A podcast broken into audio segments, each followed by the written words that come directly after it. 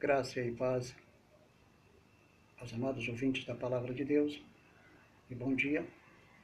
Hoje estamos aqui, sexta-feira, às 9h47, antecipando o horário do programa, do dia 19 de 11 de 2021. Vamos concluir o capítulo 1, versículo 9 a 20 de Apocalipse, para fecharmos o início e o final dos estudos deste capítulo. Na próxima semana entraremos no capítulo 2 e 3 sobre as sete cartas dirigidas às sete igrejas.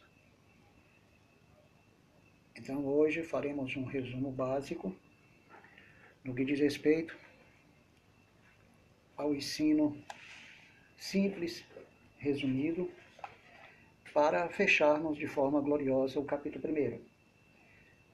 Deixando bem claro que o nosso objetivo é chegar ao capítulo 4 em diante, que são continuações das sete cartas.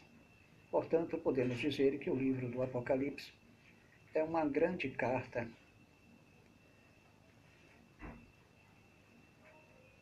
em si mesmo, porque a continuação de cada uma das cartas se define a partir do capítulo 4.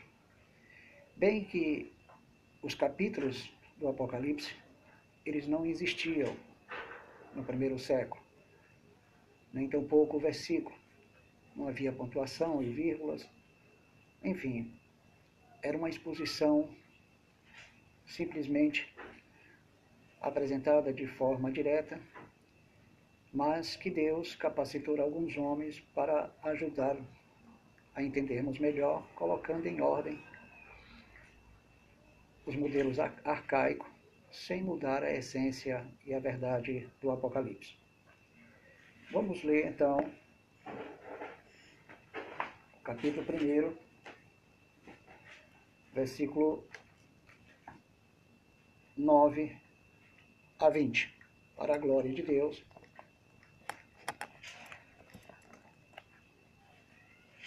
Estamos aqui agradecendo ao nosso Deus pela sua presença em nossas vidas, pela sua graça, porque é Deus que nos capacita para fazer a sua obra. Então, vamos abrir a Bíblia no capítulo 1 versículo 9 a 20, que diz assim: Eu, João, irmão vosso e companheiro na tribulação, no reino e na perseverança, em Jesus achei-me na ilha de Patmos, por causa da palavra de Deus e do testemunho de Jesus. Achei-me em espírito no dia do Senhor, e ouvi por trás de mim grande voz como de trombeta, dizendo: O que vês, escreve em livro e manda às sete igrejas: Éfeso, Esmirna, Pérgamo, Tiatira, Sardes, Filadélfia e Laodiceia. Voltei-me para ver quem falava comigo e, voltado, vi sete candeeiros de ouro. E no meio dos candeeiros, um semelhante a filho do homem, com vestes talares e cingidos à altura do peito, com uma cinta de ouro. A sua cabeça e cabelos eram brancos como a alva lã, como neve, olhos como chama de fogo, os pés semelhante a bronze polido, como que refinado numa fornalha, a voz como voz de muitas águas. Tinha na mão direita sete estrelas, e da boca saía-lhe uma afiada espada de dois gumes. Seu rosto brilhava como o sol na sua força. Quando vi, caí aos seus pés, como morto. Porém, ele pôs sobre mim a mão direita, dizendo: Não temas, eu sou o primeiro e o último. Aquele que vive, estive morto, mas eis que estou vivo pelos séculos dos séculos e tenho as chaves da morte e do inferno. Escreve, pois, as coisas que viste e as que são, e as que hão de acontecer depois desta. Quanto ao mistério das sete estrelas que viste na minha mão direita, e os sete candeeiros de ouro.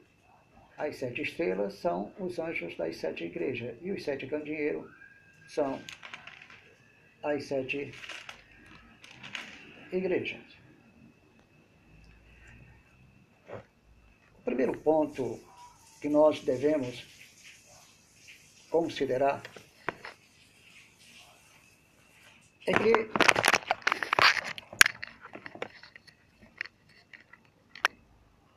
Perdão, amados.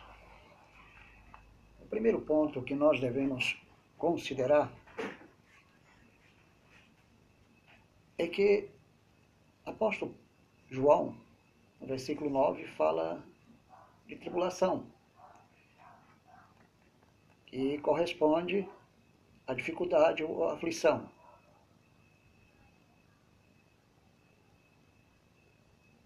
Em grego, a tribulação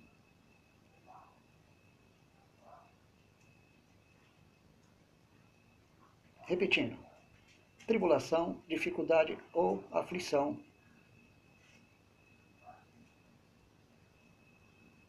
Em grego, a tribulação se refere ao grande conflito dos últimos dias, que já ameaçava ou que começou a ameaçar nos dias de João.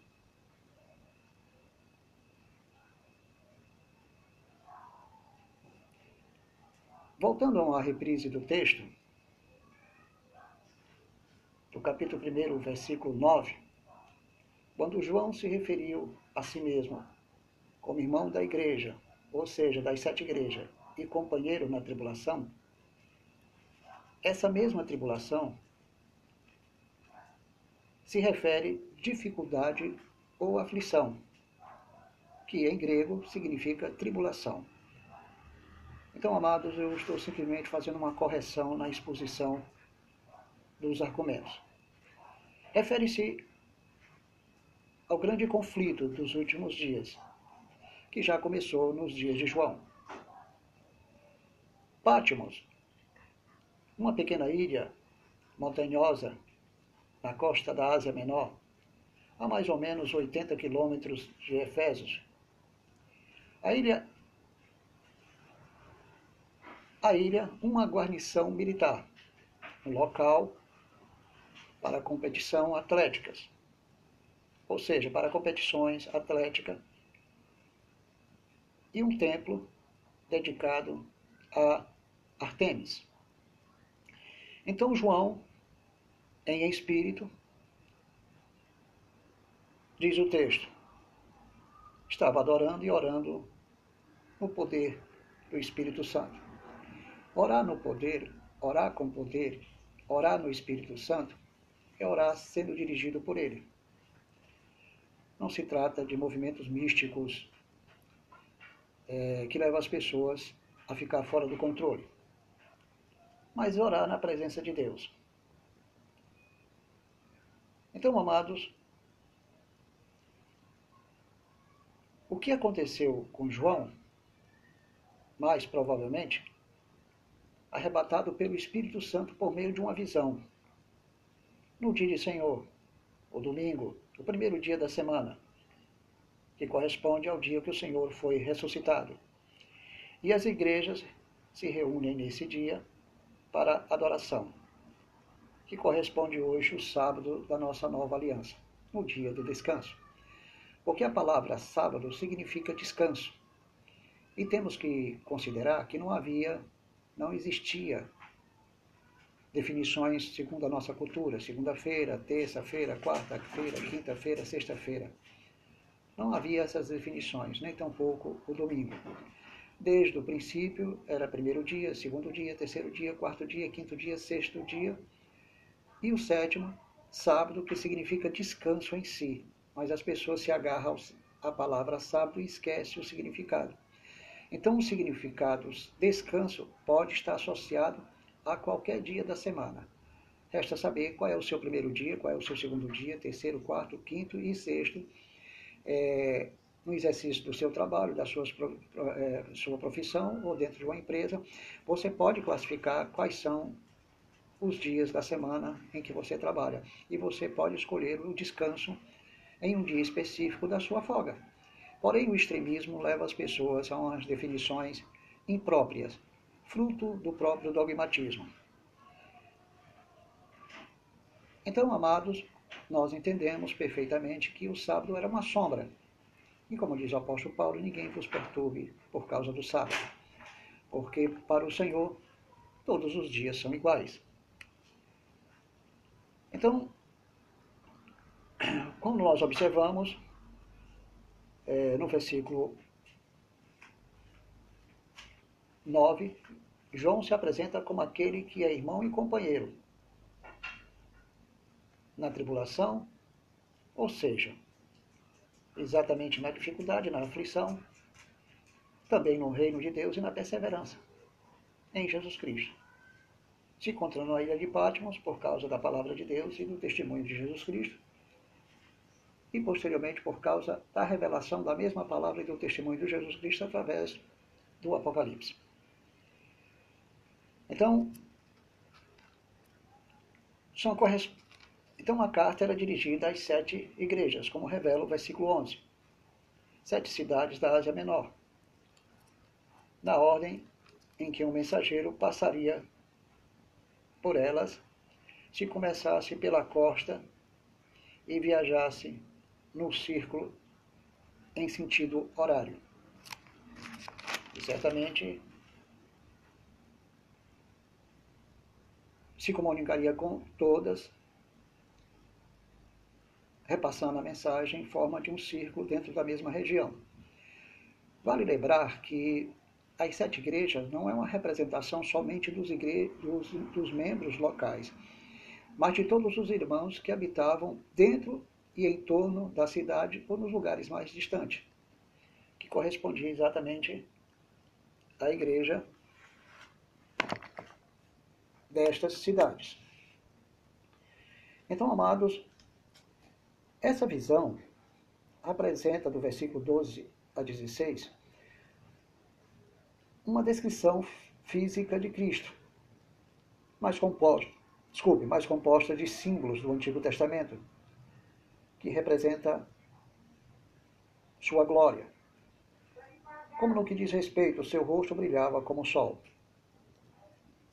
O grande sumo sacerdote,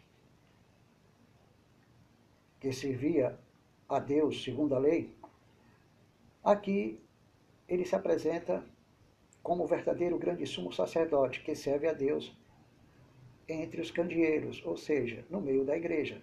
Então Jesus é o grande sumo sacerdote que serve a Deus, como o sacerdote da lei servia a Deus no meio de Israel. Então você percebe a semelhança da sombra do passado com o presente, sendo que Deus está diante de outro templo, do templo de Deus, a casa de Deus, que somos nós. Então Cristo está presente como nosso sumo sacerdote a interceder por nós todos os dias. Era isso que o sumo sacerdote da lei fazia diante de Deus no meio da casa de Israel. Porque a casa de Israel representava a antiga igreja, ou seja, a igreja do Antigo Testamento. Hoje, a nova Israel é a igreja e o sumo sacerdote Jesus Cristo está no meio dela, intercedendo pela igreja. Aí está a relação da sombra das figuras da lei apontando para Cristo o poderoso rei, a quem o Pai deu toda a autoridade, um reino eterno que começou a partir da sua ressurreição e que durante o seu ministério ele já estava anunciando a chegada desse reino através da sua presença física, por meio do que ele falava e fazia, mas que seria estabelecido após a sua ressurreição. Portanto, esse rei, a quem o Pai deu toda a autoridade, um reino eterno, que corresponde ao próprio reino de Davi, um reino messiânico e eterno, ele assumiu o trono de Davi espiritualmente e reina em sua casa, sobre a casa, digamos, de Abraão, Isaac e Jacó, que corresponde a todos os filhos da fé, com o poder de julgar com o conhecimento perfeito da, das, das almas dos homens, e que seus olhos são, são como chama de fogo, que tudo prescruta, tudo sonda, e tudo purifica e tudo vê o Deus eterno, conhecido na Bíblia como o Anciões de Dias, com seus cabelos brancos como alva lã, como neve, representando a sua sabedoria e sua eternidade e sua pureza. Os mensageiros celestiais apresentados nessa carta, nós sabemos perfeitamente é, que corresponde aos anjos. Mas aqui Jesus Cristo é apresentado como outro tipo de mensageiro celestial, cingido à altura do peito com uma cinta de ouro, cujas palavras penetram poderosamente na alma e destrói os seus inimigos, devido à afiada espada que sai da sua boca, que é de dois gumes. Isso nos faz lembrar de Hebreus, capítulo 4, versículo 12, que a palavra de Deus é viva e eficaz, produz efeito, é mais afiada do que qualquer espada de dois gumes, penetra entre a alma e espírito, entre juntas e medulas, e é apta para discernir os pensamentos e as tensões do coração e as intenções do coração, não só para edificar, ou seja, gerar o um novo nascimento, edificar, santificar, salvar, mas também a mesma palavra condena. Também tem poder de destruição. Lembre as palavras de Jeremias que Deus havia colocado em sua boca, uma palavra que teria poder de edificar, de construir, de arruinar, de fazer cair e destruir, as mesmas palavras que Deus concedeu a Jeremias saía da boca de Jesus Cristo. Essa mesma palavra tem o mesmo poder, tem a mesma relação com aquela palavra que estava na boca de Jeremias para exercer seu ministério.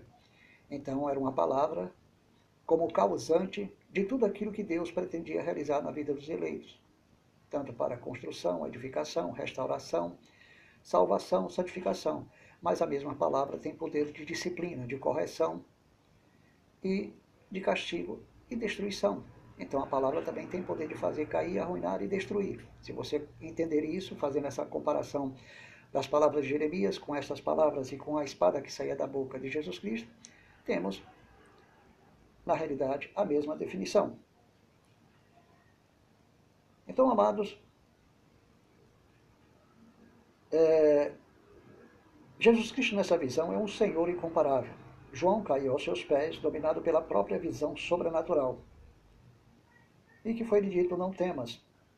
Cristo vem com ternura e graça para os seus servos, com a mesma palavra: Não temas. E ele se apresenta como o primeiro e o último, o Alfa e o Ômega, a primeira e última letra do alfabeto grego, para definir que ele é o centro de tudo, do princípio, do meio e do fim com respeito a tudo que queremos saber no que diz respeito céu e terra, mar e com respeito salvação e condenação. Amados, a própria palavra em si também deixa bem claro que os cristãos podem confiar em Cristo quando encare a morte, pois o Senhor ressurreto tem autoridade sobre a morte e o inferno. E por falar de morte e inferno, amado, nós temos que entender o seguinte: o diabo não é o senhor da morte nem o senhor do inferno. Ele era no sentido negativo e não é mais, nem no sentido negativo. Mas Jesus Cristo é o senhor da morte e do inferno, no sentido positivo. Por quê? Porque ele criou. Ele criou a morte e o inferno. A morte no inferno não preexiste por conta própria, depende de Deus. A existência da morte do inferno depende da preexistência eterna do Pai, do Filho e do Espírito Santo. Então, positivamente, de uma maneira gloriosa e para a glória eterna de si mesmo, Jesus Cristo é o Senhor do inferno e da morte, ou da morte do inferno. Não no sentido pejorativo e negativo, não deturpem minhas palavras. Vejamos o, o que diz mais é, o próprio Apocalipse. Portanto, a visão diz que depois desta, conforme as palavras do texto, isso pode indicar a ordem das visões, as coisas que viste no capítulo 1, ou seja, que João viu no capítulo 1, e as que são e as que hão de acontecer do capítulo 2 em diante. Então se refere ao passado da visão, o presente da visão e as demais visões que aconteceriam. Então, João é chamado a atenção, é convocado para observar o que estava acontecendo no início, o que viria a seguir, do capítulo 2 a 3, e as demais partes até o, até o capítulo 22. Então, finalmente vem a revelação do, do mistério. O segredo que é desconhecido, que é desconhecido, até ser revelado. Veja bem, o segredo que é, que é desconhecido até ser revelado. E foi revelado. Vamos observar. Anjos, literalmente mensageiros. Aqui, mestres humanos. Em igrejas, não são seres celestiais. Cristo é Senhor. Veja bem, Cristo é Senhor. Na sua mão direita estão estes anjos, estes mensageiros. Na sua mão direita também está sobre os pregadores. Com respeito aos candeeiros, as igrejas são partes do templo. Veja bem, as igrejas são parte do templo do Senhor. E Cristo cuida delas ou desse templo. Assim como o sacerdote no passado cuidava dos candeeiros no antigo templo portátil. Com o óleo do seu espírito. Não era isso que fazia o sacerdote com óleo, com azeite, não mantinha acesa as lâmpadas. É isso que Jesus faz. Como sacerdote, ele mantém aceso as igrejas por meio do seu espírito. Então, amados,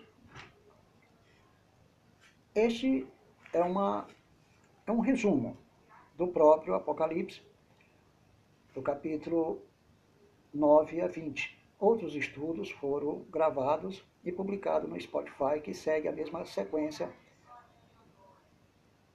com outros comentários, obedecendo sistematicamente o estudo de cada capítulo e de cada verso. Então, próxima semana, como eu falei para os amados, na outra sexta-feira, vamos entrar nas sete cartas, capítulo 2 e 3, para em breve falarmos do capítulo 4 ao 22 que trata de algo interessantíssimo que muitas igrejas não conhecem. Então, vamos fazer outra reprisada no próprio texto, é, no que diz respeito a Apocalipse, capítulo 1, 9 e 20. Então, Deus revela nestes textos sua glória, seu poder e sua misericórdia. Percebemos claramente que o autor, João, é, é bastante enfático, enfático no que diz como irmão e companheiro da igreja, tanto no reino, na perseverança e na tribulação, que era uma realidade dos seus dias e de todos. E que ele apresenta no texto os nossos inimigos, o pecado da carne, o diabo e o mundo, que, portanto, estão presentes em torno da igreja. Esses pecados da carne, o diabo, imundo e o mundo pertencem ao reino das trevas. Na visão espiritual, percebemos símbolos de Israel, as sete ou os sete candeeiros. Israel foi escolhida por Deus para trazer a Cristo, falha para receber e falha para anunciar. E a igreja não falha por causa da vontade soberana de Deus. Então Deus decidiu, é, por sua vontade soberana, salvar os gentios eleitos antes da fundação do mundo para pôr em ciúme a Israel. Mas tem um fato interessante. A parábola dos lavradores mal. Deus tirou a vinha de vossas mãos e passou para as mãos dos gentios. Também devemos entender que o fato de Deus ter escolhido os gentios antes da fundação do mundo, como nós bem sabemos, conforme Efésios capítulo 1, versículo 4, Deus também escolheu a Israel. Como eu disse, Israel não recebeu, porque estava pré-ordenado por Deus. E falhou em receber e falhou em anunciar, porque Deus assim pré-ordenou que, que isso sucedesse. Como assim Deus pré-ordenou que isso sucedesse? Deus permitiu que isso sucedesse. Se ele preordenou, é porque ele permitiu. Ele permite o que preordena. Então, essa preordenação, Deus não é culpado pelas atitudes de Israel. Simplesmente, Deus permite que eles liberem os vossos pecados e as vossas naturezas pecaminosas. Então, Deus permitiu a manifestação da própria natureza de cada um em se rebelar contra Cristo. Porque Cristo veio para os seus. E os seus não receberam, falharam e falharam em anunciar. A igreja do Antigo Testamento, que era Israel, tinha o papel de ser luz, de ser testemunha. Portanto, Deus se manifestava sobrenaturalmente, de forma explícita e teocrática, para impedir que Satanás enganasse a Israel, porque o diabo naquela época enganava o mundo e as nações, mas não conseguiu enganar Israel. Mas mesmo assim havia rebeldes, seja escolhidos ou não. Mas Deus tinha o controle da nação, porque o diabo tinha a intenção de impedir a vinda do nascimento de Cristo, destruindo os seus antepassados, ou propriamente Israel, porque o diabo sabia, pelas escrituras, que o, a semente da mulher que ia ferir a sua cabeça viria. Viria por meio de Israel. Então, amados, quando Deus preordena aquilo, Deus preordenou exatamente para entregá-los a uma disciplina. E a disciplina é que Deus entregou ele ao espírito de estupor. Estupor, que significa dificuldade espiritual, intelectual, intelectual e até racional de entender a palavra de Deus. Deus os entregou por causa do seu próprio orgulho. Eles tinham uma definição pessoal de qual seria ou como seria a manifestação de Cristo. E não esperavam que fosse através de uma pessoa com aparência de pobre coitado, fracassado e derrotado. Então eles não reconheceram Cristo com aquelas características. E Cristo veio com essas características exatamente para fazê-los tropeçar. Por isso que eles estavam, pré-ordenados a tropeçar em Cristo com a sua própria aparência e com a sua própria condição humana. Porque, segundo a Bíblia, ele não tinha parecer nem formosura. E nada havia neles ou nele que pudéssemos desejar. Israel exatamente nisto. Então, amados, isso aconteceu para que Cristo fosse crucificado. Então Deus preordenou eles da seguinte forma: encaminhou a vossa rebelião para a sua glória, que culminasse com a crucificação de Cristo, que estava predestinado para a morte. Então Deus só preordenou, predestinou o encontro dos criminosos, dos assassinos, com as pessoas que tinham a natureza que, por tendência, seria capaz de matar, como seus antepassados, como filhos de diabo, João 8,48, ou seja, João 8,44, tinha a mesma tendência homicida, do homicida, Satanás, ou seja, a mesma tendência homicida de conspirar e de mentir, de matar e roubar, para satisfazer o desejo do vosso Pai. Então Deus predestinou o encontro destes homens que tinham a natureza própria, por meio da qual Deus permitiria que ela se liberasse e então não recebesse a Cristo. Então Deus preordenou exatamente desta forma, conduzindo o encontro daqueles que tinham a natureza com tendência para crucificar a Cristo.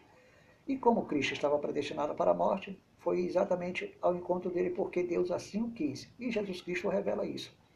Deixa bem claro lá em São João, capítulo 10, em um dos versículos, que o Pai entregou a ele um mandamento.